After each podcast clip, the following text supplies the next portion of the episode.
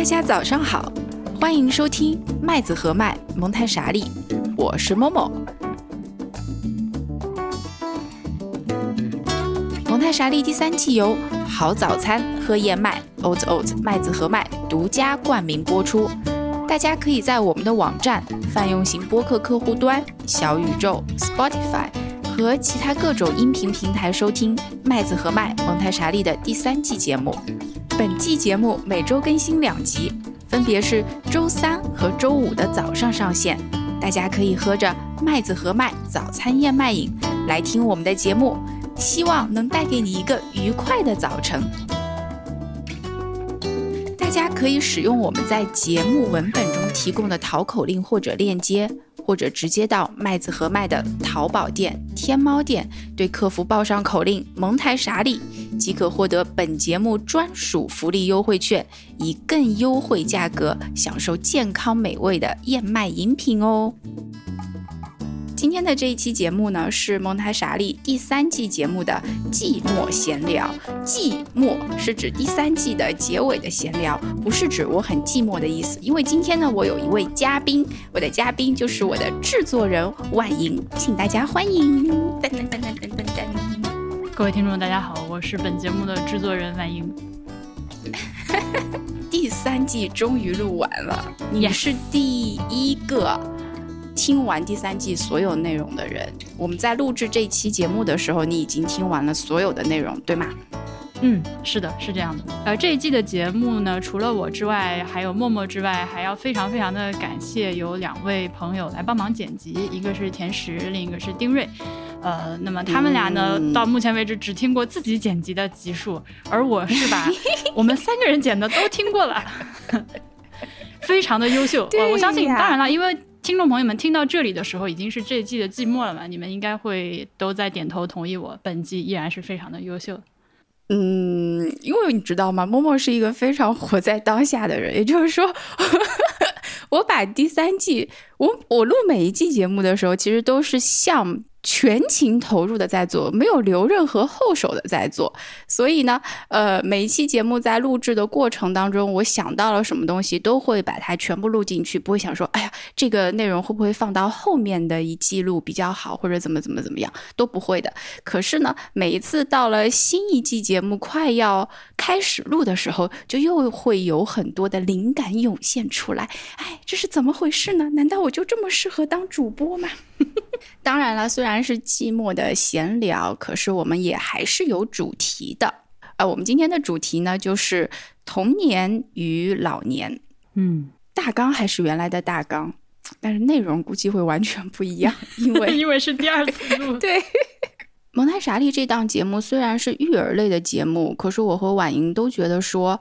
呃，童年和老年的阶段会有一些可以类比的地方，呃，所以在这一期的节目里面，我们会提到比较多的关于老年人的内容，呃，默默觉得也非常的有意义，因为因为我们经常说儿童是被遗忘的公民，蒙台梭利呢经常会用这样的一个词来描述儿童的状态，因为我们从来没有想过要去了解儿童他究竟有什么样的心理特点，并且我作为成年人，我们怎么样去回应儿童的这些特点，帮助他们发展，其实和老年人的。呃，在社会上遇到的情形是非常相似的，老年人也可以被视作是这个社会里被遗忘的公民。呃，我们也很少会要想到如何去回应老年人的一些特点。呃，我们甚至说，在日常生活中就已经把老年人慢慢慢慢的把他们排除在这个社会之外了。所以这两个群体，当我们放在一起讨论的时候，会非常的有意思。嗯呃，因为我们之前一直在说童年是有一个比较明确的年龄的分段的，就像呃我们说的第一发展阶段啊，第二发展阶段啊，或者六年一个阶段，零到六岁，六到十二岁，十二到十八岁，十八到二十四岁，然后我们把这个叫做童年过完了，开始进入到一个成年的阶段了。那你觉得啊，老年它有没有这样的一个分阶段的，其实可以划分的这样一个内容，而不要去统称它为老年人呢？这是我前两天突然想到的一件事情，有没有一个比方六十到七十，你可以叫他一个什么？他这一阶段的特点可能跟七十到八十又不一样，八十到九十那就更不一样了。我又发现，我们其实在讲老年这个概念的时候，非常非常的笼统，可能比讲童年的概念更加笼统，所以我们才会在上一次的录制里面，关于老年人怎么去定义，也想了很久。那是因为我们对于老年人的本来年龄划分就已经特别特别的笼统了。对，我觉得这个就是我们作为年轻人对于未来的一种忽视吧。嗯嗯，因为还没有到自己的眼前，所以也不怎么去想。呃，我想呢，可能的所谓的定义会有很多种理解吧。如果呃，你让我在不加思索的情况下来想什么样是老年人，我可能会觉得是不是，比如说，当他到了法定退休年龄，六十岁了，呃，不再工作，开始。Quote and quote 的养老，我们是不是把它称为一个老年人？呃，对于女人来说，是不是从生理上她经过了更年期，然后不再有月经了，就算成算成是老年人呢？但是仔细一想，好像这个，因为六十岁放在今天大家的这个生活的状况和身体的情况下来看，六十岁真的是非常的精神、非常的健康、非常年轻。大部分的人，嗯。对吧？就像我们的爸爸妈妈，就是差不多是这个年龄。他们该干嘛干嘛，完全是生活自理，出去旅游，还有的有很多人，其实虽然说到了退休年龄，还是在继续的全职的工作。我觉得，甚至比我的身体机，就是那些常常锻炼的人，甚至比我现在就动不动就腰酸背痛的 身体机能还要更再更好一些。呃，心态我看我也认识不少这个，呃，这个叫什么大哥大姐吧，那保保持的也特别的好。对不起啊，对不起，我这个小辈小辈爆言。然后，所以我就觉得六十岁不算是什么。那么我又去回想自己的爷爷奶奶，因为我小的时候就是爷爷奶奶很年轻嘛，呃，就五十多岁，他们就当了爷爷奶奶，那当然是很小的。其实真正让我发现他们呈现出老态，开始是一个老年人了，我觉得是大概七十五岁之后，就是过去这过去这几年来，真的开始，尤其是我爷爷他。完全整个人开始萎缩下去了，他一天的时间醒来的绝大部分时间就是坐在沙发上缩着，他或许是在看电视，或许连电视都不看，就是坐在那儿，他也不玩手机，他也不看书，他什么都不做，他就坐在那儿。然后每一天会有半个小时的左右的时间，他会出去稍微溜达一下，大概是这样。对，呃，他的生活现在慢慢的也开始离不开人了。呃，他哪怕是出去溜达一会儿，也要有人陪着他。呃，他如果是要洗澡的话呢，呃，哪怕你不在他身边，你这个卫生间外面也有个人，时刻有个长个心眼儿，听着点儿。嗯嗯，大概是这样。我觉得基本上到了这样一个不能够完全自如的独立生活，嗯，不管是生理上还是心心智上的，那差不多才能算作是真正的老年人吧。真的啊，这个时候想起来。这个人生也是非常的有意思。从童年的时候，我们很难去想象，啊，这种自立，就是我们在慢慢的帮助一个生命的个体，让他慢慢走向独立，然后 又要经历到这个阶段，就是我们得慢慢看着一个个体变得越来越不独立，或者说越来越需要依靠。另外的人来生活，一直到他去世这样的一个过程，从生到死，呃，会觉得蛮感慨的。但是作为我们一个目前在社会上来讲，一个正常的 functional 的。一个社会人来讲，确实你是站在童年和老年的之间去看这事情的时候，就会变得这个事情就会变得，呃，好像我们既不太懂孩子到底在想什么，也不太懂老年人在想什么。我们能够理解的只有当下的我们自己的一些想法。这个想起来好像是不是，嗯，用。就是我，当我们试图去理解孩子的时候，就像我们在蒙太莎利这个节目里面反复说的，我们一定要先理解孩子的需求，再去给予他回应。可是我觉得在成年人这点上面，我们就大多数人来讲，可能回忆一下就会觉得自己两方面都没有顾上。既对孩子来讲的话，也不了解他的需求；但对老年人来讲的话，好像我对他的需求也没有很了解。你觉得老年人来讲，他们会有什么样的特点？就除了说，呃，生理上已经不太独立，或者说心理上也比较要依赖旁人以外，他们还有什么样的特点是你一下子就能够把把这些特点跟老年人联系在一起的？嗯嗯，我觉得首先我想。接着你刚刚那个话头说一下，就是我们不能够切身的体会，不管是呃小孩还是老年人，这个是当然的事情。其实大家可以回想一下自己还是个呃小学生、初中生的时候，呃，比如说我我我回想起来，我自己十二三岁的时候，看到一个像我今年已经三十三岁了，我看到一个三十三岁的人，我觉得他好老。她是一个阿姨，她是一个中，就是好像已经过了三十岁，你就是个蛮老的人了，你会有那种感觉。而且十几岁的人是不可能去知道三十岁的人是一个什么样的认知、什么样的心态的。那同样的道理，我们也没有办法真的去了解老年人他他日常的那个心情和状态。我顺便吐槽一下，最近小宇宙搞的那个三十岁的那个。播客合集，我那天是在极客上看到小宇宙的官方账号发的这个，当时我就给我乐的，我来给大家念一下这个那个小宇宙当时发的这个合集写的话哈，就是一看就是二十出头的朋友写的。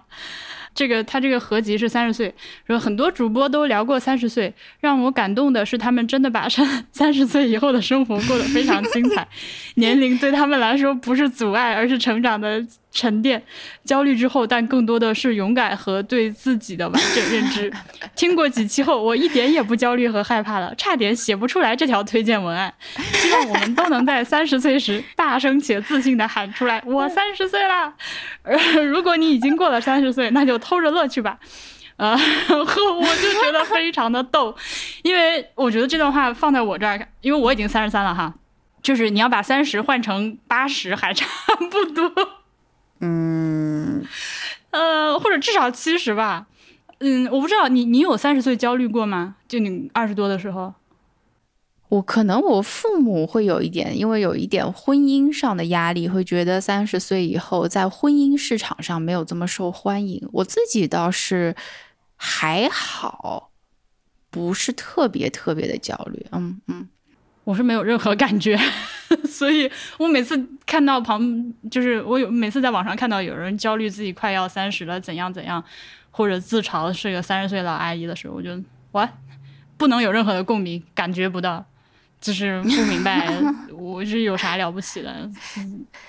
但我觉得老阿姨是一个。调侃我倒是还能接受，就自己如果说自己作为一个谦词来讲的话，说我老阿姨，但是我从来都不会觉得自己是一个。已经老了的人，或者说真的是心态上面老了也好，身体上面老了也好，我都觉得都没有。但有的时候我会自称一下。那如果别人觉得说啊，直接叫我老阿姨的话，那我肯定不高兴。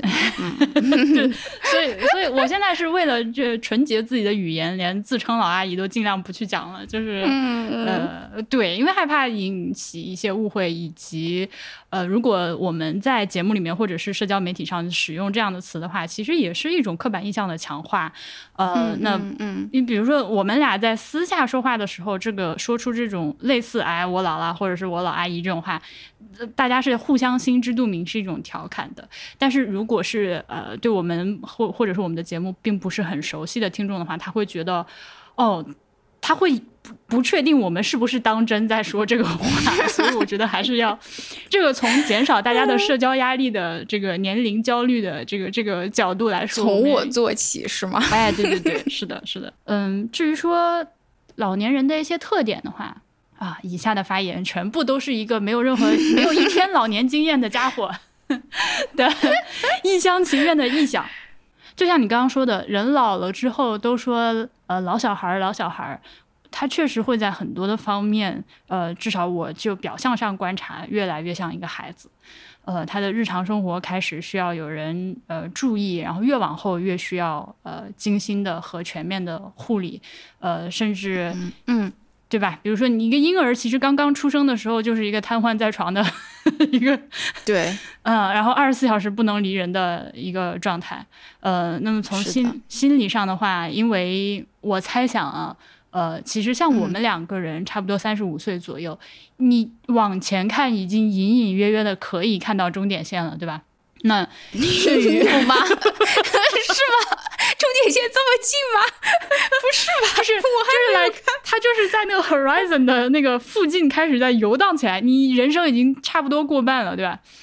呃，I don't know 啊，说不定我们俩能活过一百岁，那后面还有一大半。哎，这个，但不管怎么说吧，那对于老年人来说，他可能真的是往前看，那个呃终点线就在自己前方不远的地方了。那他怎么样去想死亡？嗯，他可能会需要很多精神上的支持。呃，就比如说，我就 personally 知道几个老年人，他们是年轻的时候是无神论者，然后到了老年，尤其是重病了之后，突然间开始要寻求一些这个宗教上的慰藉，就是因为人活在世界上真的还是太脆弱了，所以他不光是宗教上的，可能对于心理上都会有很多。比如我举个举个 personal 的例子啊，我母亲，呃，前几天那个。有一天突然间给我打电话，在那边哭，就是他基本上是一个已经可以接受我不生孩子这个事实的状态，因为我跟他说过无数次我不想生孩子。但有一天他突然就哭着给我打电话，他说：“要不然你还是再考虑一下，呃，生孩子这件事情。”我说：“咋了？”他说：“最近你外婆身体不好，我每天都在医院照顾她，然后她是一个不能离开人的状态。”嗯，然后他就说：“你如果不生孩子的话，将来你老了像外婆这样每天住院，就没有就没有你的孩子来照顾你了。”然后他这个话就听起来就很穿越，你知道吗？他说：“妈妈心疼你，妈妈不能接受你老了之后没有人照顾。”他是这样的一个对，所以呃，他可能我想这样的一些呃突然间的崩溃和脆弱和敏感的时刻。我现在作为一个正值壮年的人，可能真的不能够体会到。那我妈是五五十多岁了嘛，她在她的那个年纪看到了自己的母亲的这个垂暮之年的状态，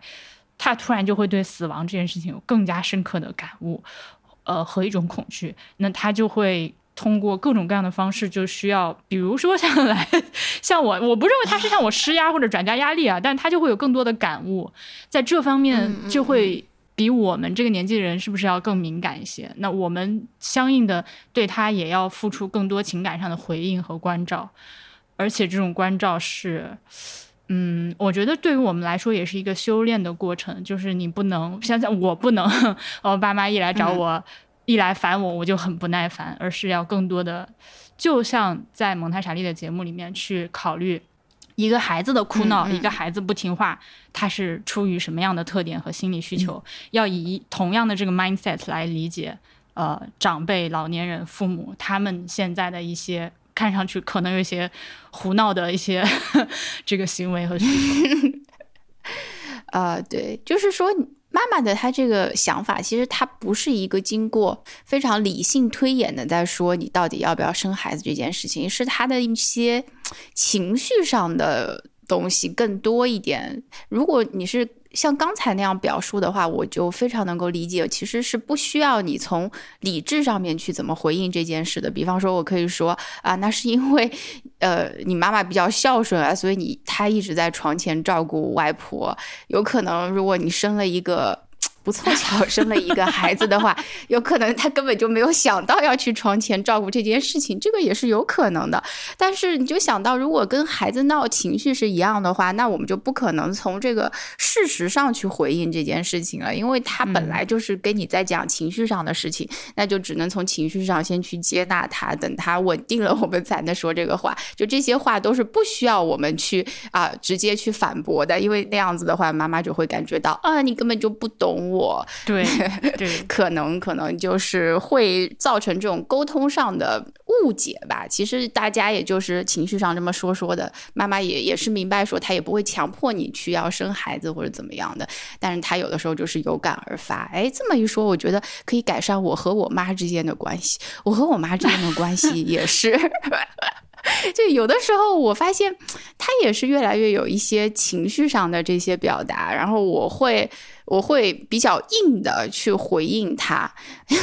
因为那个大师，我跟你讲，我曾经遇到过一个 大师啊，这段是很迷信，就是我在上海的时候遇到一个算命不要钱的大师，因为他不要钱，所以我会比较相信他说的话，对不对？他跟我没有任何经济上的关系，我跟大家。见了第一面他就给我算，他就说，嗯，你在家庭这个方面是比较困难的。他说你跟你爸妈的关系就是在深度的沟通上是不够的。我大为震惊，想说，嗯，因为一般人看默默的样子会觉得我和我家人的关系一定是非常融洽啊，怎么样？但其实也不是的，就是生活中也会有很多七七八八的事情，会觉得会有口角啊什么的，就像家里面。呃，我我妈她喜欢买植物，但是买完植物之后她又不养，她就是买着，买着以后呢又让我爸养，但是我爸其实又不喜欢植物。然后我回去以后就看到那些植物精神状态特别不好。我最近呢又特别爱植物，我就在那边弄啊弄啊弄。然后我妈就在边上说：“嗯，你看你爸又不又不又不照顾这些植物，你倒是教教他怎么照顾。”我就想说，这不是你买的吗？对不对？你买了你也不对他负责，你现在就在那边埋怨我爸。我想说哦，然后我说其实你买的你也可以做的。我妈就那种不高兴的表情走了。嗯，这个事情如果是我的话，我也不知道要怎么跟我妈说比较合理，不太会，感觉需要练习一下。呃，是的，我就发现这个事情并不是顺其自然或者说顺理成章就可以解决的。就像我们对孩子的照顾和理解，也是要经过一番叫。Transformation，它的意思是你作为一个预备好的成年人，在蒙台梭利的理念里面，你先要把自己的这些 mindset 给它调整过来，调整过来以后，你去看待儿童的视角就会不一样。那我觉得现在其实相同的就是，我们先得有一个相对于嗯老年人来讲啊，对老年人这个概念来讲比较。正确的或者说比较合理的 mindset，然后我才能够去理解老年人和老年人的沟通才会比较顺畅。嗯，还是蛮难的。哎，为什么这么难啊？上有老下有小，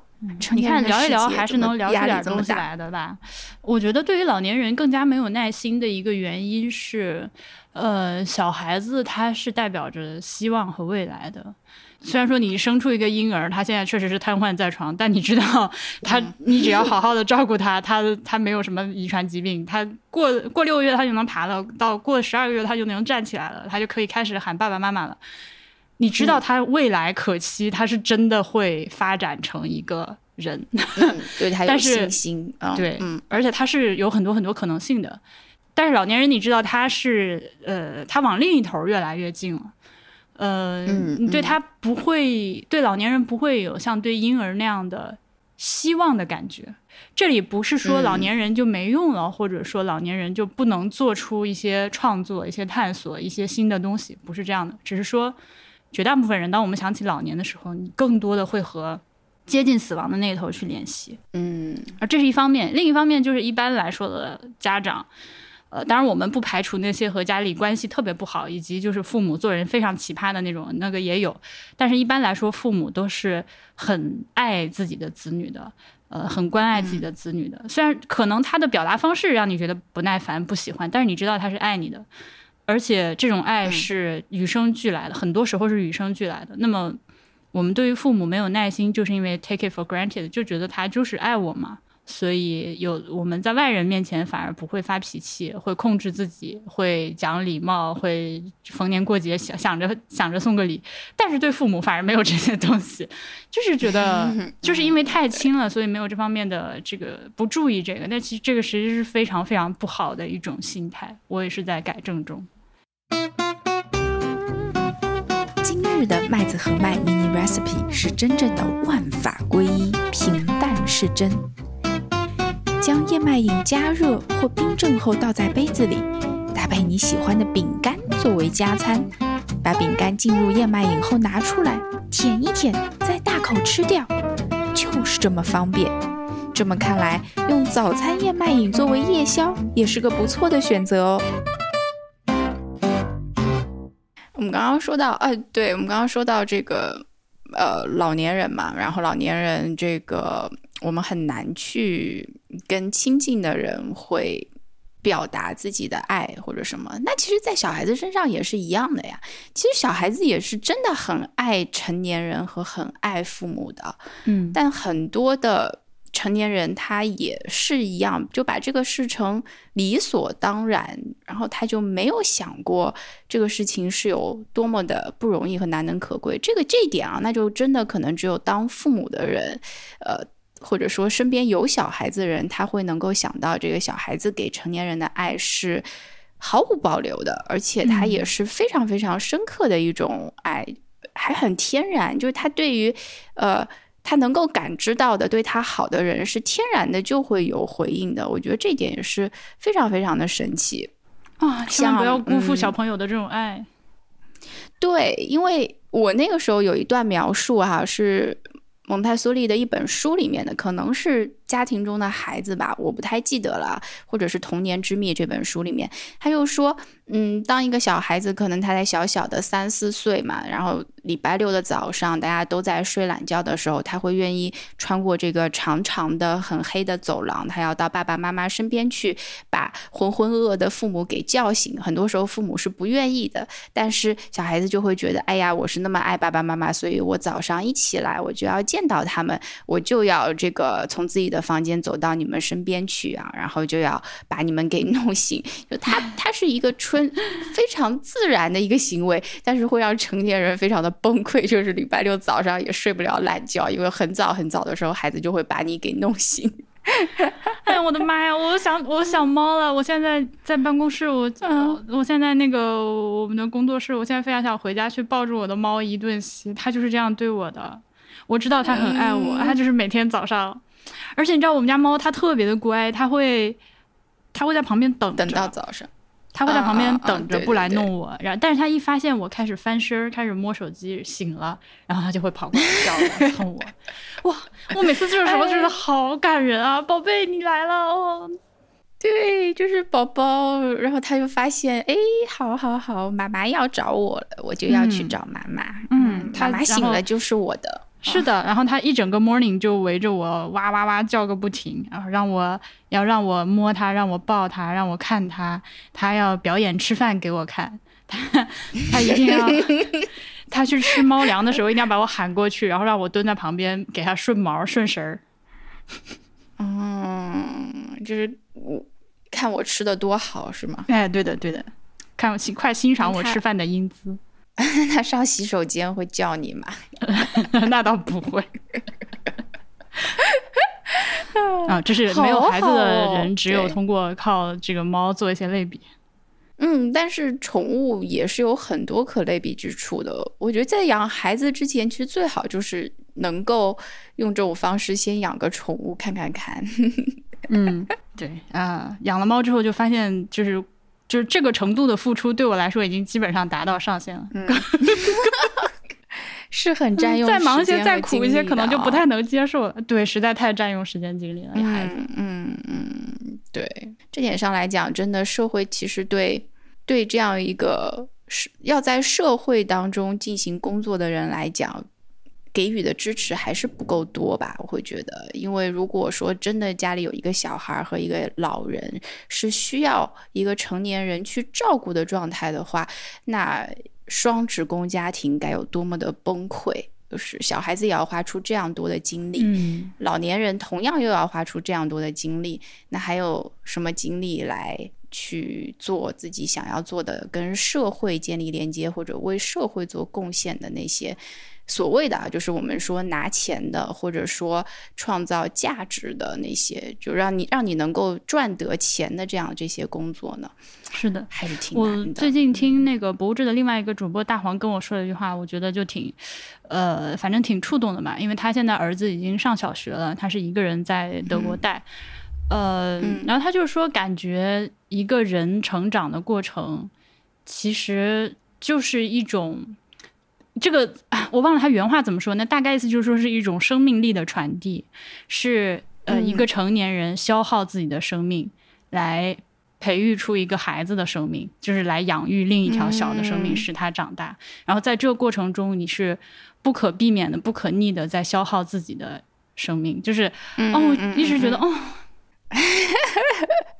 是啊，因为这只能通过这种方式传递，所以生命才有生有死嘛。就如果我们是永生的，其实我们就不需要后代，就是因为我们没有办法永生，才会用这种方式把能量或者说精力或者文化各种各样的东西得传到下一代身上去，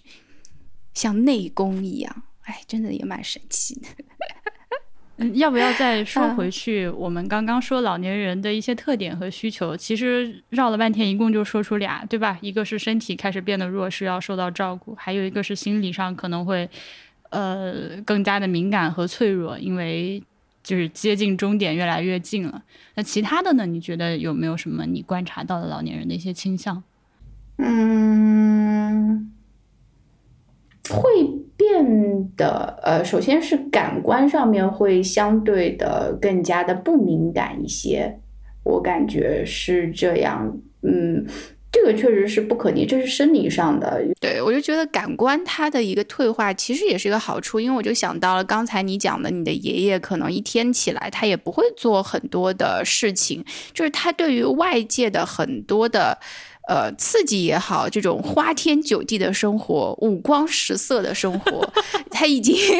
不太感兴趣了。从某个方面来讲，是他的感官告诉他，这种五色令人目盲，对不对？就是已经到了老子的另外一个状态，就是说要转向内在了。然后他在自己的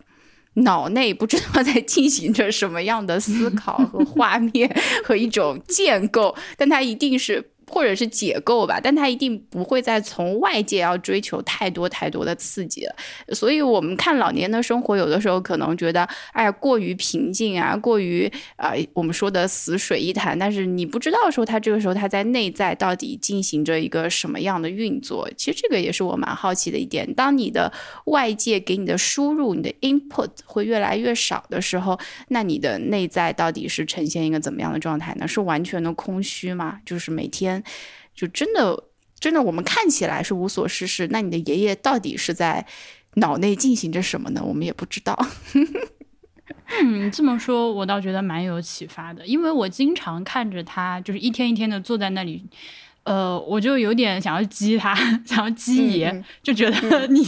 浪费自己的人生。每一天，然后我我我我当然我不会真的去这么做了，但是我会忍不住有类似这样的想法。比如说呢，我看到你一天醒着的时间可能就说几几十句话，然后啥也不干，我就想，你虽然现在老了，但是离你的死亡说不定还有很多年，你应该利用这个时间看看书、看看电影、欣赏一下音乐，对的。我不求你，我不求你现在开始给我拍电影是吧？但是你至少每天可以追求一点精神。看本片子，是的。但是，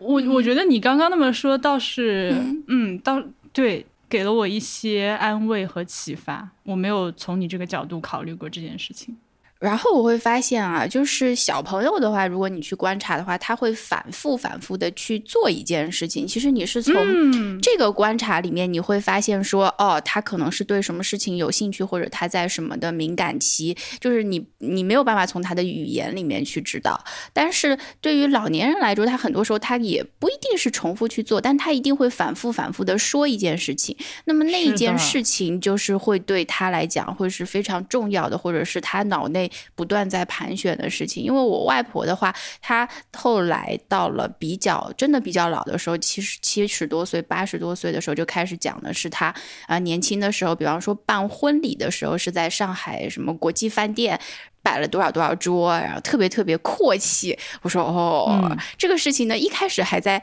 这个正常的铺张的范围里面，后来就变得越来越夸张。我说真的吗？他就说我外公就花掉了家里面。就借来的所有的钱，变成了一个穷光蛋，倾家荡产的结了这场婚。我说原来是这样的嘛，于是，然后他说这个酒席也越摆越多，就开始可能还是多少桌，后来变成七十桌、八十桌。然后说真的吗？你办了那么大一个婚礼？你说的这点我也有非常明确的体会，而且这个趋势是随着年纪的增加，可能越来越。嗯，我记得小的时候，我就经常听我们家的长辈去说一些。他们小的时候的事情，然后反复的去讲那几件事情，或者他们年轻时候的事情，呃，给我的感觉好像他们之前的几十年人生就发生了那几件事，或者就记下来那几件事情。呃，其实一直到今，一直到今天，我爸妈还在孜孜不倦的嘲笑我妹上幼儿园的时候，暑假学了个西藏舞，以及 我全家人爷爷奶奶、我爸我妈，everybody 都还在嘲笑我三岁的时候，在亚细亚商场躺在地上打滚，要求买一条裙子的这件事情。然后。我有的时候也会好奇他们的人生，就会问一些他们年轻时候的事情。但是他们真的是每一次都是那几个事儿，就是那对屈指可数的几个场景，然后反复反复的在不断的去回想、回想、回想。对，所以有的时候。我不知道我们的听众朋友们有没有这样的一些想法，就是，呃，会想要回去，比如说采访一下自己的这个长辈，呃，甚至把这个过程录制一下，呃，因为我们会觉得有一种感觉，就是，你其实从小在他身边长大，跟他朝夕相处，但是你并不了解他，在他的人生中发生过什么事情，比如说他之前在哪里工作过，到底做的什么工作，他有没有去其他的城市生活过。你如果不问他，他可能真的不会告诉你。然后随着他的去世，你就永远不会知道了。是的，是的。也许大家家里都不一定说是藏龙卧虎，但是有很多经历会是会让你非常非常的惊讶，这是我的一个感受。后来就是，嗯，尤其是当我外婆到后来已经慢慢的步入，就是应该叫什么，呃，阿尔兹海默症，她慢慢慢慢的。在加重以后，呃，你就很难再得到更多更多的信息了。很多事情他就没有办法进行一个比较准确的回忆了。但是在这个之前的时候，我外婆在七十多岁的时候，还是一个会飞到新疆去做这个布料生意的人。大家就可以想想看，他当年其实是一个很有有很多各种各样经历的人。他就跟我讲过一些我到现在还记得的，比方说像是，呃，他怎么去帮厂里讨债啊，就是。啊，怎么样 去呃做这样的事情？包括他怎么开店做小生意呀？我还记得有一年是我躺在他的边上，那个时候也很小，他就跟我讲说：“哎呀，就是我小名叫秘密嘛。”他就说：“哎呀，秘密啊，这个。”就就是做人生做过做事啊，或者说过这个人生真的是很难的一件事情啊！就他就突然讲了这句话，我觉得他当时也没有觉得我会记得吧，反正就这样的一个感慨。但我现在就回想起来的时候，就觉得哎呀，我外婆也是一个有非常非常有自己故事的女性，但是很多事情到今天就没有办法留下来了，包括像我的外公，还有我外公这一辈的几个。这个就我外公这辈的叫什么呀？我外婆我外公的兄弟应该叫什么？啊啊！我也不知道，反正就是这些人的故事，我觉得都是非常有意思的。可是你没有办法去知道了，因为他们都四散在各地，你也没有办法直接就去找他们去聊天聊这些往事。还是的，是的。要是现趁老年人还健在，确实应该做这件事情，就是回忆一下他们还年轻的时候到底发生过什么，会很有意思。嗯，你是不是做过这样的事？嗯，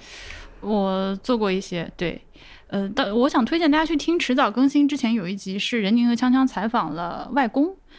对外公可好玩了，就是因为之前没有人对这件事情感兴趣嘛，然后他们俩。去找他录节目，哇，外公就是一顿暴吹猛如虎，而且他 吹完了之后大型吹牛，但 呃，这个这个我这话是没有任何恶意的啊，一个调侃。然后外公吹完牛了之后，发现节目上线了，还非常快乐的在老年群里面传播这期节目，让大家都去听，那真的是很开心哎，对。然后我也试图，我之前不是那个回老家两个月去学开车嘛，啊，就在爷爷奶奶家和外公外婆家轮着住，两边住，就是雨露均沾。然后他们就，然后逮着机会就跟他们常聊，就是那种半个小时以上的那种坐下聊天。啊，我就发现我外公也是非常的好玩，他就是说一说吧，他年轻的时候是跑运输的，啊，是个老司机。对车开的非常好，然后他就要开始给我吹自己的车技如何的出神入化，把这个汽车开的捋捋顺顺的。然后就我就开始有点听不下去了，因为他确实就开始吹牛了嘛。然后吹一吹之后就开始跟我讲台海局势和这个特朗普最近怎么样，我就哦，就特好玩儿。就你平常不找他聊吧，他也不说；但你一找他聊吧，他就跟你聊这些。嗯，anyway，哦，我们扯得有点远了，嗯。，OK，对，但是你刚刚提到了一个，就是外婆，呃，到了人生的最后几年，出现一些这个阿尔茨海默症的症状。嗯呃，我就觉得，其实当我们聊到老年的时候，我个人最怕的就是类似的失智的情况。嗯对，就是我不知道，我我我我不是特别怕死的一个人，因为我知道这一天一定会到来的，而且它可能是，呃，你永远不知道死亡会在哪一刻到来嘛，所以要做好这样的一个心理建设和心理准备，就是不管是自己还是自己的呃亲人、朋友、爱的人。关心的人，他如果有一天突然间走的话，你要知道，就是这种事情是非人力可控的。嗯我觉得一旦做好这样的准备吧，就就都还好说。但是我比较害怕的是，在老去的过程中，慢慢的丧失自我，这个是我一想起来就觉得非常非常恐惧的一件事情。而且这个东西好像没有办法预防。不是说学外语可以预防吗？我妈还 特地去学外语了。就是它没有一个非常明确的因果，就是不是说你做什么事情你就一定会得这个病，或者啊一定不会得这个病，对吧？哦，对，那如果一个事情它已经这么百分之百定了，其实你就没有那么慌，也就不慌的，对呀啊，慌的就是你不知道到底会不会有，所以才会比较慌嘛。对，但总感觉说这个事情是一个，嗯，没有办法现在仔细去想。就如果说，哎呀，想到自己以后会得这个，嗯，不太好受。哎，之前你是说过有一本电影是讲这个关于失智老人的这样的一个故事啊，是哪本？哦，这前此处有这个剧透预警啊，大家不想听的往后跳几分钟。是的，我有两部电影想要推荐给大家，一部是今年那个，呃，安东尼·霍普金斯还因此获得了奥斯卡最佳男主角的片子，英文的名字就叫做《Father》，呃，中文的名字叫做《困在时间里的父亲》。他讲的就是一个、怎么说，他自尊非常的强，又是个知识分子，然后音乐品味啊、艺术品味都很好的这样一个人。但是他慢慢的患上了阿尔兹海默症之后，就和和女儿的关系越来越差，呃，嗯分不清楚自己住在现在身处哪个空间，他甚至分不清楚就是今时今日是何时，到最后就是把女儿、女婿和那个他住的这个养老院的护工都搞不清楚了，脸都分不、分不清楚。对，然后在空间里面，呃，他打开一扇门，以为自己走的是家里面的一个走廊，打开门外面是某个房间，结果是在养老院里。他推开这扇门，里面是一个堆着什么桶啊、扫帚、拖把的一个杂物间，然后他瞬间就 panic attack。我觉得，然后他的一系列的反应，就让我觉得好心疼，好心疼，又无能为力。然后电影的最最后的时候，有一场戏是这个这个这个老头儿他，因为他的女儿要呃离开英国去法国，因为他遇到了一个自己爱的人，他就把他、就把父亲送到了养老院，因为女儿也有自己的人生要过嘛，他就经常会把养老院的这个护工误看成是自己的女儿。anyway，就是这个电影的最后有一场戏是他突然间的情绪爆发，就是在养老院的房间里面的哭了起来，就是一个老年人像小孩子一样，呃，哭起来，呃，说我要找我要找我要找我的妈咪，I want my mommy、然后他嗯有一句话非常非常的打动我、触动我吧，他说我感觉我的叶子在离开我，嗯嗯嗯，他觉得自己好像是一棵植物，然后呃，我的叶子在离开我。那这句话是他用英文说的吗？啊，对对对对对，那英文你还记得是什么吗？他他的原话是说，I feel like I'm losing my leaves。我觉得我在失去我的叶子，我在失去我的树叶。嗯哇，那句那句话就扎的我难受死了，因为它是一种，当你患了阿尔兹海默症之后，它是一种不可逆的沉沦，就是越陷越深，到最后完全丧失自我。就是我觉得说白了，就是你你就是当你不知道自己是谁的时候，你已经不是个人了，就是那种感觉。对啊。另外一部电影是呃叫做《依然爱丽丝》（Still Alice），然后那个片子呃讲的是一个语言学家，一个女的。呃，他本来是就脑子非常好使，就语言学家就是擅长研究各种语言的。果然学外语是不能预防的，学外语是没有用的。哎，你，他就，而且他的那个初始症状就很吓人，你知道吧？初始症状就他突然发现，呃，张嘴忘记那个词叫什么了。那这种事情经常发生在我身上。完蛋了！我们两个学外语的人，但是他就是，就是慢慢的病情越来越严重。呃，然后他在自己还病情没有特别严重的时候，给自己录了一个，呃，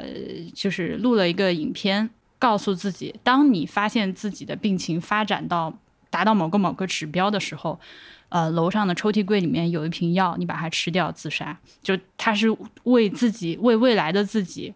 做了这样一个准备，因为就是以他一个理性的判断，觉得哦，当我连这个事情都做不到的时候，我已经不是个人了。那我的尊严不允许我活下去，我宁可去死。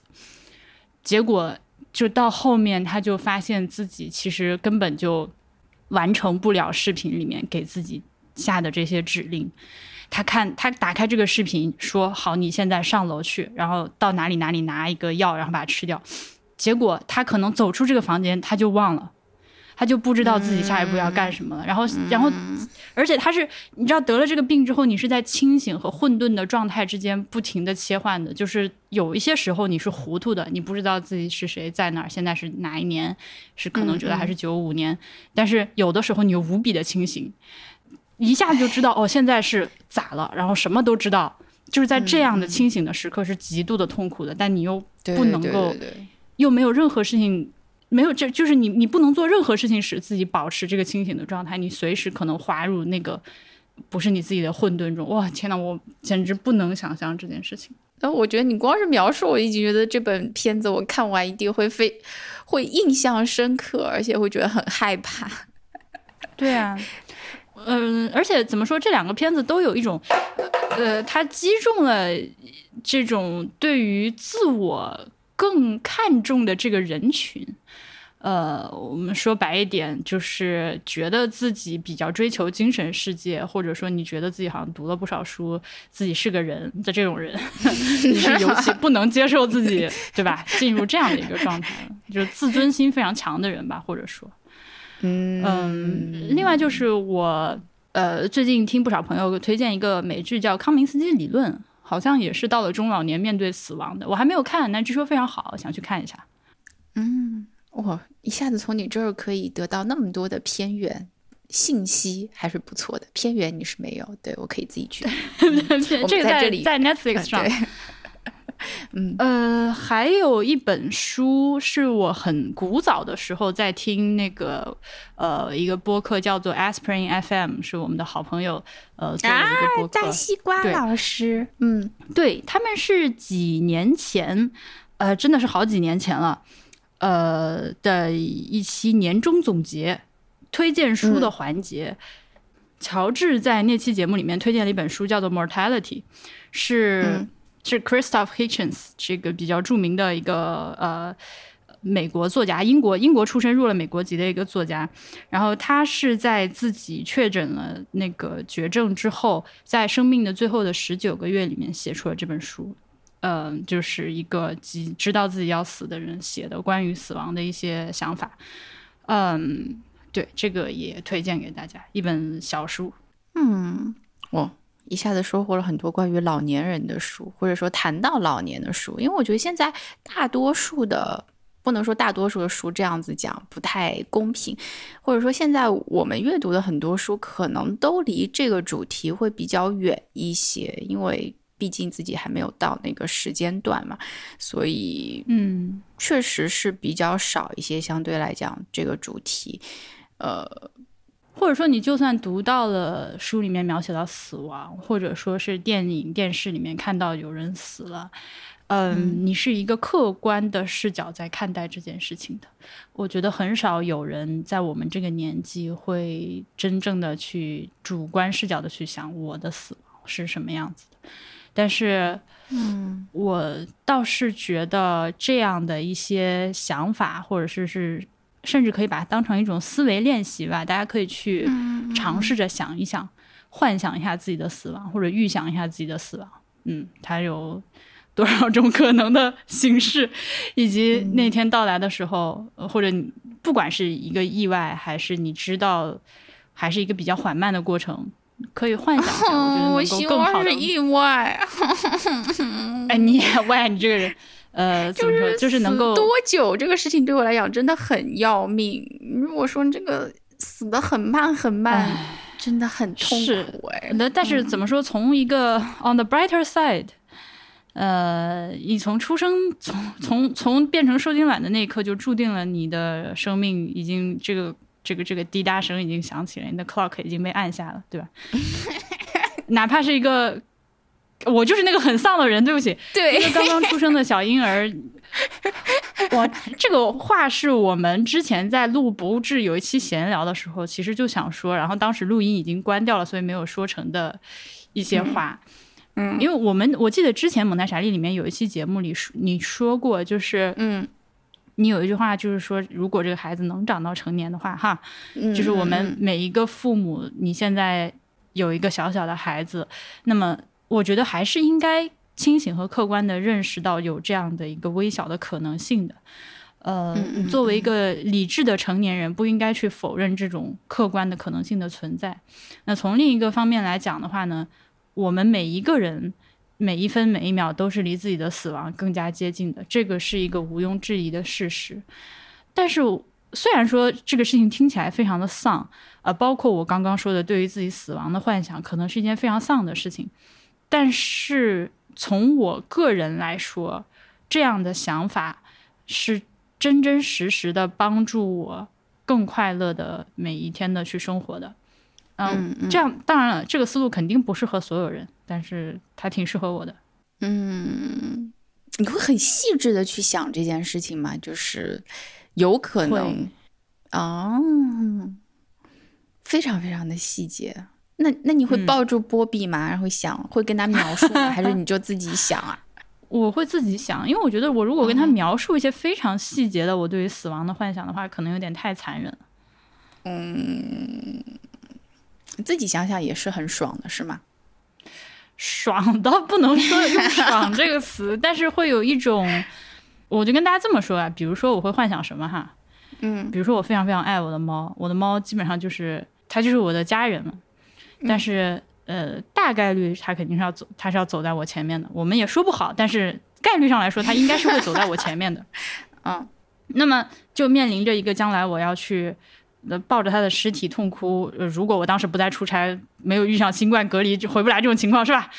嗯那那我可能会出现一个抱着他的尸体痛哭，并且要想办法把他，不管是找个山清水秀的地方挖坑埋了，还是把他烧成骨灰，然后我的余生都把他携带在自己身边，这我都想好了，就是这是反正是两个 option。嗯那么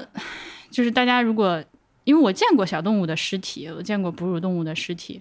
我就会去幻想猫比的尸体是什么样子，就是它嗯的小脑袋、它的小手、呃小尾巴搭着不能动，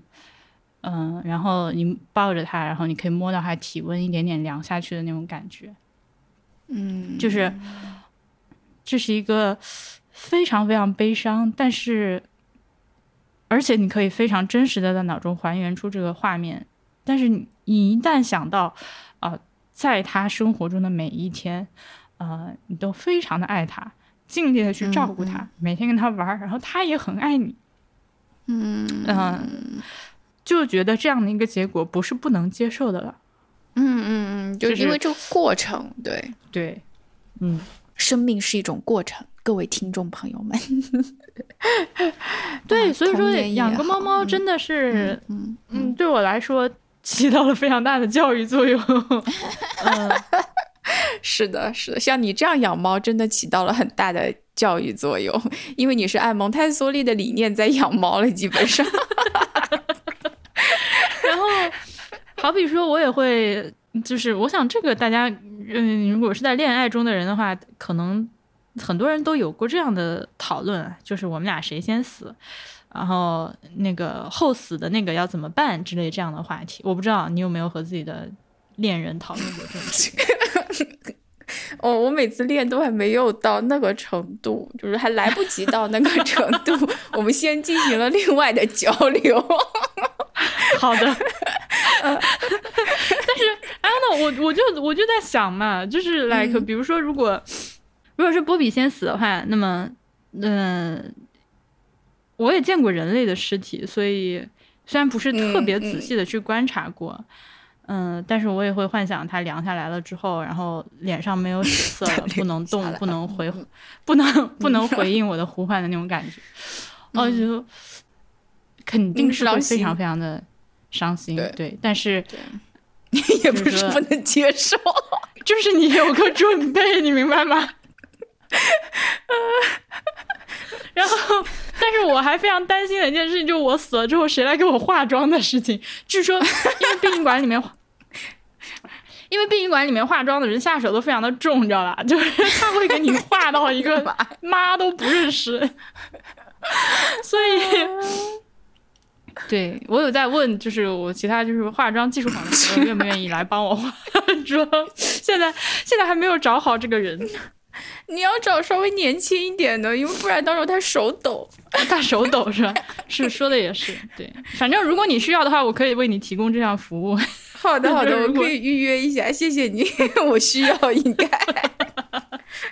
那我不确定我现在办不办这个遗体追悼仪式。如果我办的话，我我到时候。对，提前一点告诉你，我也只能提前一点告诉你，不然我也不知道用什么方式告诉你。是的，所以就有很多这像类似这种事情，你就只能说，哎，在在未来的这段时间里面，慢慢的去考虑。哎，你不觉得这样很像一个帝王的生活吗？我觉得以前是不是只有秦始皇才会活着的时候，刚登基就开始，刚登基就开始搞自己搞灵气，是吧？是啊。哎呦，谁会这么一直在想啊？真的是有闲的人才这么想呢。对不起，对不起，听众朋友们。呃，我们还我们可以讲回去一点啊。其实关于照顾老年人的话，呃，尤其是失智老人的话，AMI 它现在有一个项目，AMI 就是国际蒙台梭利协会，叫做 Montessori Dementia and Aging 这样的一个。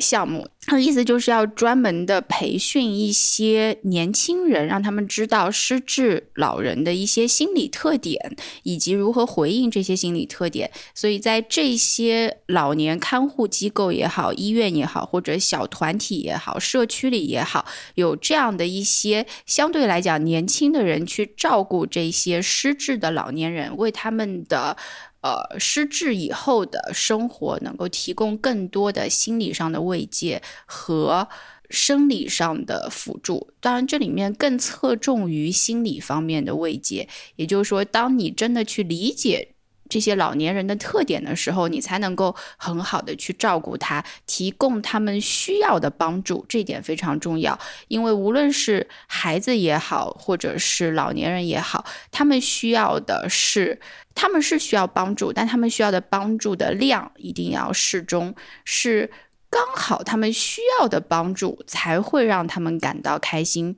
如果说我们提供的是不需要的帮助的话，那些 unnecessary help 就会变成。他们的生命当中的很多阻碍，对于孩子来说是这样，对于老年人来说也是这样。有的时候我们提供了不必要的帮助，其实是他们很恼火的一件事，就和孩子会恼火是一模一样的。所以他们有时候发脾气是我们管太多了，也有可能，或者我们管的方式不得法，照顾的方式不得法，导致两方面都觉得难以理解，彼此难以接受。呃，因此我觉得我是非常。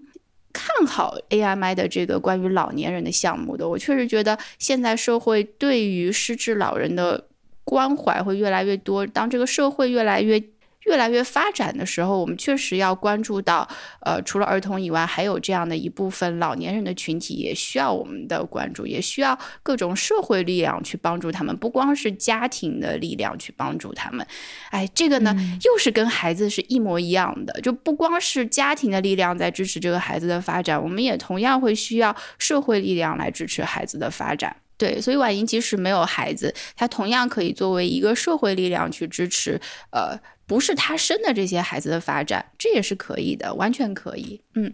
你说到这个，我我想起另外一部令人心塞的电影，叫做《阿莫》，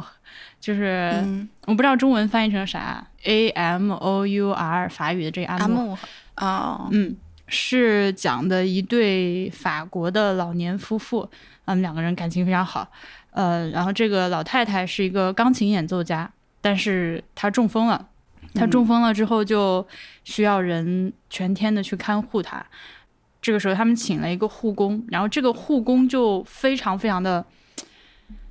不尊重大家。但他但他的不尊重是这样的，就是他会无微不至的照顾你的生活起居，但是他的言语给这个老太太带来了极大的羞辱。嗯比如他给这个老太太梳头的时候，他一边梳一边用那种，就是觉得他是个傻子，觉得他是一个那种非常小、听不懂人话的孩子一样的语气来说他：“哎呀，你看你多漂亮啊！来，我给你梳梳头。哎呀，我给你梳梳头，你就怎么怎么样了，就是那样。”然后这个老太太就是板着个脸，非常不高兴，但是她还是强制的在给他梳这个头。后来被这个老太太的女儿发现了这个事情之后，她女儿非常非常的伤心难过，就把这个护工给开了。这个行为就是很，你看上去好像他是在照顾他，这个语言甚至是一种我们通常认为是一种安抚的语言，但是实际上给这个被照顾的老年人带来了巨大的创伤和羞辱。嗯嗯嗯，对，这个我觉得就是你刚刚说的那种，他根本就没有去了解一个他要照顾的对象实际的心理需求，才会犯的错误。嗯对。嗯，哎，我发现有很多电影好像都已经提到了这些点呢，真是应该看一看电影的，就像看了其他人的人生一样。这里是，但是我刚说那三部电嗯影真的很心塞，就是 你一定要做好心，就他拍的是非常的好啦，但是就是很嗯那估计不能一天看完，一天看不能不完之后，能，嗯，看完之后就量太大。喝喝酒，我需要喝口老酒才可以，今天这个日子才能过去。哦但说到这一点的话，我其实前面还有一本书要讲啊，哎，这这本这边真是有很多书要讲，就是弗洛姆的一本书，叫做《健全的社会》。这本书里面他有提到说，呃，老年人，我们我们刚才讲了很多阶段是老年人已经丧失了生活自理能力，或者说他精神上很依赖另外人，或者说他已经进入了一个失智的状态，这样的一个老年状况。但是在出现这样状况之前，他可能生理机能上已经有一些衰退，但还是能够基本上是一个自理的人的时候，那弗洛姆就在这本《健全的社会》当中提到说，这这一段时期的老年人他。还是应该有其价值的，就是要体现他的社会价值，而不能在这个阶段我们就过早的把这个老年人认定为他已经是一个无用的或者没有价值的人，去当做这样的一个人去照顾，因为他这个时候还是有自理能力的嘛，然后他也没有失智，呃，他还是依然可以跟社会建立联系，去发挥作用的，所以呃，我们不能把他变成一个纯的消费人，就是他只能通过购买也好，或者只能通过他人提供的服务来满足自己，他同时也应该要是可以再继续为这个社会去发挥他自己的力量，而且这是他很。很应该是发自内心的，也愿意去做的事，因为人总是会想要动一动，想要做一些事情的，像小对孩子一样的。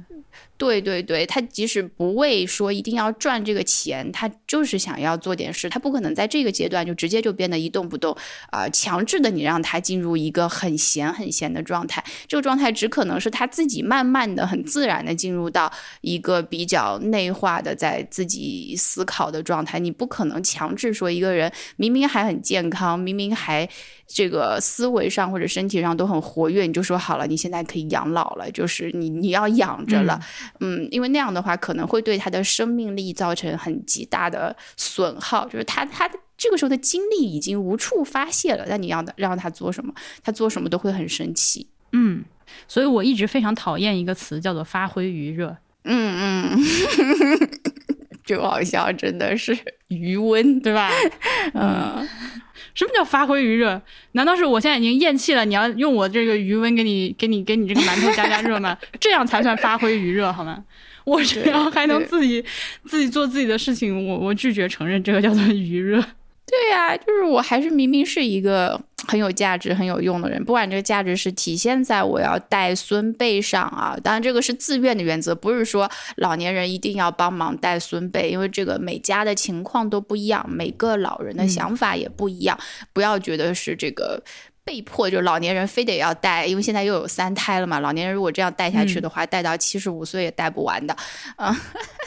但是如果说老年人有的时候他愿意搭把手，当然是一件能够发挥他精力的事。但在社会上面的话，其实他也一样是可以通过义工也好啊，或者各种各样的方式跟社会之间有联系的。他去，呃，就像你刚刚说的，去老年大学也好，他也是一个跟社会的联系，都可以，会有很多的选项。包括他出去跟自己的同学、老同学见见面、喝喝茶，也是一种社交上的需求，就都需要。凡是我们成年人需要的需求，在这样的老年人身上都会体现出来。我们也需要去，呃。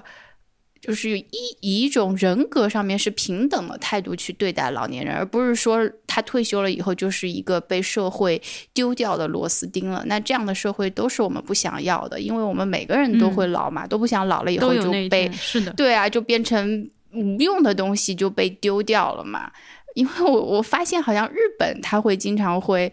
有一些这样的节目啊，在讲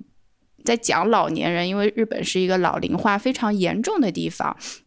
有讲到说，有一些老年人没有自己的子女，包括跟社会的所有联系断了。他用了一个词叫做“无缘死”嘛，就是无缘，就是缘分的缘，死死掉的死。就是说，这些老年人到最后，他跟社会的所有的联系都断掉了。你可以把它想象成他的所有的卡玛，他的因缘，他的羁绊就全部都没有了，变成真正的一个。真正意义上的很孤独、孤零零的这个时候的一个人，因为他的社会属性全都消失了，这个才是非常非常可怕的一件事情。可是我们哪个人不是如此孤独的离开世界的？对，但是这个时候就是社会上已经不记得这个人，黄泉路上只有你一个人。那那个时候他 还活着，但社会上已经不 记得了。对，但你的话，就算你已经作古，对我还会记得你的。你放心，我的制作人，我可以给你写一篇像回忆鲁迅先生这样的悼词，这样一篇抒情散文，回忆你这个平时的事情。行，我们俩且看是我给你化妆，还是你给我写纪念文章。哎呀，两个都还不错呢，我觉得这个选择对啊，我也觉得挺好的都。对，反正我手抖，我也没办法给你画，只能你给我画。嗯，天呐。其实后来还是想提提，刚才你有提到过一点点，就是这个社会上现在或者社交媒体当中的一些对于老的焦虑嘛，想要一直保持一个。非常年轻的，或者一直非常非常向上的状态哈，我不是说这样的状态不好，但是人是没有办法一直保持向上的状态的。看事情的时候，我觉得有向上就必然有向下，因为它是一个循环也好，它是一个周期性的东西也好，哪有人能一直上啊？那那肯定是吃了药了嘛，对不对？就有的时候也要 off 一下，嗯。对的，这个社交媒体上的焦虑呢，是一个非常可怕的事情。呃，而且，呃，我觉得很多焦虑就是来源于这个事情还没有发生在你面前，但是你受到了一些奇怪的影响。呃，我最近在用小红书嘛，呃，这个我就发现这是一个非常有毒的平台。当然，我通过自己对它的这个算法的训练，已经屏蔽掉了各种就是会给我带来那种。呃，攀比、焦虑、对比的那些信息，都是我需要的和有用的信息。这个上面是有的，你知道，其实很多平台都是这样的。你要去 curate 自己的时间线，对对对对对，是的。但是小红书是你一旦稍微不管它，它就会开始给你推一些什么太阳穴凹陷了、法令纹了、木偶纹了，这个初十大初老症状、眼下细纹什么，哎呦天哪！我知道，因为你经常看美妆，所以他会给你对对对对对，他会给我推荐这些东西。呃，这个事情我觉得在可能在我们东亚的社会会更加严重一点，就是对于女人的审美，男人还好一点，可能对于女人的审美真的是整体社会都非常病态的去倾向那种白幼瘦的审美。我们在听这个本节目的各位知识女性，大家一定要就是从从我做起，抵制这种病态的这个审美倾向。呃，和对自己的这个非人的要求，我们要那个放开心怀，爱自己，接纳自己，然后 aging gracefully，优雅的慢慢老去。嗯，这两天我在小红书上看到一个东西，让我非常的生气，就是你知道那个 Sex and City 他们要拍衍生剧了，要重启拍电视剧啊，真的，嗯，不错。对，然后那个剧的那个那个主角的演员叫 Sarah Jessica Parker。他现在是呃五十大几岁，还不到六十岁，但是一脸的皱纹啊，头发也花白了，然后全部那个我在小红书上看到好多人都是那种恶语相向的去嘲笑他，讥笑他不保养，那个呃不医美，才五十多岁就脸垮的像七十多岁的老太太一样，怎样怎样，用非常恶毒的语言去评价她，然后还有不少人是在这样去攻击她的同时，顺手。呃，那个做个广告，推荐一下自己的什么什么产品，就是非常可怕的一种舆论的风向。呃，包括我之前还看到有很多人在强调防晒霜有多么的正确，呃，就多么的必要的时候，都会顺手拉出来一位日本的女明星，就是工藤静香，就木村拓哉的老婆，就说她，你看年轻的时候那么漂亮，就是因为爱户外运动又不涂防晒，现在脸垮成这样子，就是非常恶毒的语言，大家。我我我我就是特别想要，因为在网上看到这种话的时候，我觉得非常有必要指出他们的就是这种语言是多么的错误和有毒，因为它是会给一个正常的老去的人带来很大的，就是你会自我谴责。可能如果你每天接收到都是这样的信息的时候，然后等到自己五十多岁的时候，也一脸皱纹、长了斑、头发白了、脸垮了之后，你就会开始埋怨自己。呃，当时是不是不啊？对，小那个年轻的时候为什么不保养？嗯，或者甚至埋怨自己的老公为什么为什么不能赚钱供我自己去做医美？就会你的人生会越来的越悲催。所以这种事情一定要那个提高警惕，防微杜渐。嗯，该干嘛干嘛。对，除非是你突然的说教。对，我就觉得说防晒这个事情吧，想做就做，因为。我呢是经常忘记涂防晒霜的人，然后，嗯，我周围的一些朋友、同事，他们还是蛮注意的，会会涂防晒，涂了防晒之后再把自己包起来，然后再撑一把伞。我只有在觉得自己真的会晒伤的情况下会这样子去做。呃，我会觉得，如果你觉得这个是出于对皮肤健康的考虑，或者说你本来就觉得自己想要想要维持这样的。白对你想要维持这个事情本身是无可厚非，是没有任何问题的。对，大家都想追求年轻漂亮，但是千万不要认为只有年轻漂亮才是美。对对，是的，因为就像。各个哎，虽然我也没有小红书吧，就是我看的一些比较年轻的、诱人的女子的脸，我也会觉得嗯好看。但这种好看并不会给人留下特别特别深的印象的。如果是从他人的视角里面的话，我觉得你没有必要去追求让别人觉得你非常的好看、非常的白，因为真的没有必要。到最后交往起来的时候，或者说在交流的时候，是你。真的，你这个人很多特质会吸引到他。这句话当然是很过时了。人家就说，可能没有一个好的外表，那个有的人都不会跟你交往这样的话。但我会觉得说，呃，那是他错过了很多东西，这并不是我自己的一个过错。对，是他自己以貌取人，于是他就错过了很多很好的妹子。哎，我在说谁？啊，大家请勿对号入座啊！嗯，脑中划过了很多人，不可说，说不成，说不成。对，啊，就不要怕变老，因为很多东西它虽然，呃，它可以慢慢慢慢的有时间的积淀，它是旧了，你可以说它身上有岁月的痕迹，但是真的它这个东西它是不难看的，而且是可以很漂亮的，或者说会有很多人也能够去欣赏它的美的，他自己也可以认为自己是很美的，呃，不需要在这个方面太焦虑。我们说很多的建筑也是这个样子，它要或者说古董嘛，它要有那个年代感，要有那些。包浆也好，或者它建筑本来就是要有使用的痕迹，才会显得非常的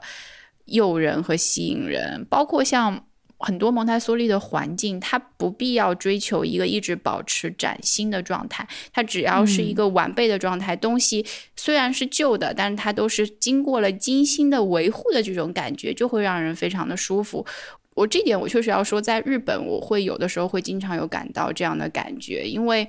嗯，日本它它的经济最近也没有说特别好，所以我在去日本的时候，有的时候会观察一些自己维持的非常体面的那些小店，我会觉得那个非常的不容易。当然，在中国也有很多这样的小店，每次走到那样的环境里面的时候，我是非常非常的舒服的。呃，不是说所有的建筑都要一排一排都是崭新的才会是非常美的，因为有这种。非常肤浅的崭新的东西，它一旦旧了以后，它不是一种给你美的感觉，是马上会变得非常的破败，会让你觉得说这个地方。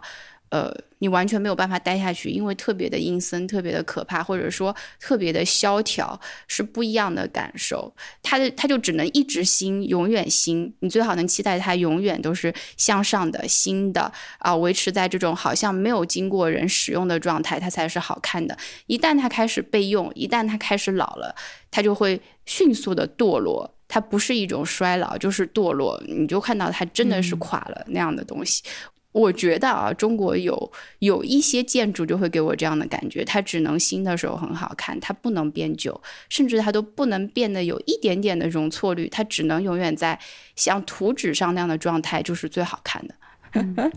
这个话题欢迎大家去收听有台博物志，我们经常在节目里面吐槽一些 新的很恐怖的博物馆建筑。嗯嗯，是啊，它就不能旧，它如果能一直维持这样的状态，那就最好了。嗯，但是我们人是可以的，因为人本来就会慢慢的变老，我们只要接受这一点就可以啦。就 actually 你不接受也没有什么，就是 there's nothing you can do。呃，不接受有一条绝路在等你嘛，但是我不能说出来。好的吧，朋友们，我我觉我觉得我们今天关于这个老年的话题，其实。真的聊的蛮多的了，希望我们的听众朋友们听到我们如此掏心窝子的聊天，也能有所感悟吧。我们也很愿意听到大家对于自己的老年、自己家人的老年，甚至是自己现在还很小的宝宝的老年的一些考虑，来跟我们分享。嗯，是的，第三季节目就要在这里跟大家说再见了，这是真正的再见。啊，番外也已经结束了，寂寞闲谈也已经结束了，接下去还有什么可以期待的呢？那就只有第四季。对，就请大家期待蒙太莎里的第四季吧，我觉得它应该是存在的。以上就是本期节目的内容，感谢收听，非常非常感谢大家的支持、喜爱和收听，我们下一季再见，拜拜，拜拜。以上就是本期由好早餐喝燕麦 Oat Oats 麦子和麦独家冠名播出的蒙台莎利的全部内容，感谢大家的收听。如果您有什么反馈，欢迎通过邮件或者评论的方式与我们交流。您还可以使用我们在节目文本中提供的淘口令或者链接，或者直接到 Oat Oats 淘宝店、天猫店，对客服报上口令“蒙台莎利”。即可获得本节目专属福利优惠券，以更优价格享受健康美味的燕麦饮品啦。那么我们就下期再见吧，祝您今天有个好心情，拜拜。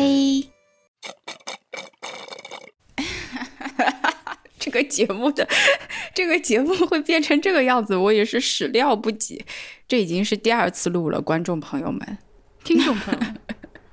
啊，对，听众朋友们，这已经是第二次录了。这。期番外不对，这期也不是番外，这期寂寞闲聊非常的来之不易，命运多舛。嗯，前面有一期荒腔走板的，呃，非常散漫的寂寞闲聊的聊天，大概是上天觉得那期节目实在是不适合作为寂寞闲聊，于是呢，就出了蒙太莎利史上的第一次录音事故。一点声音都没有录进去，是我这边。啊，这个故事容我展开一下，是这样的：我作为一个合格的制作人，当我在给我家艺人，啊，对我们已经明确了关系，现在我是婉莹的艺人。嗯，各位听众朋友，大家好，我是蒙太莎利的制作人婉莹。那么我在给我们家艺人 购买话筒。和录音笔的时候呢，那个话筒上面是带个开关的。我如此的细心体贴，特意拿了一个胶布，把那个开关扒在了开，并且把它粘死了。我想，好，这一下再也不怕那个默默录音的时候，由于忘记开话筒，导致没有录进去声音。结果，你来解释一下你自己做了些什么？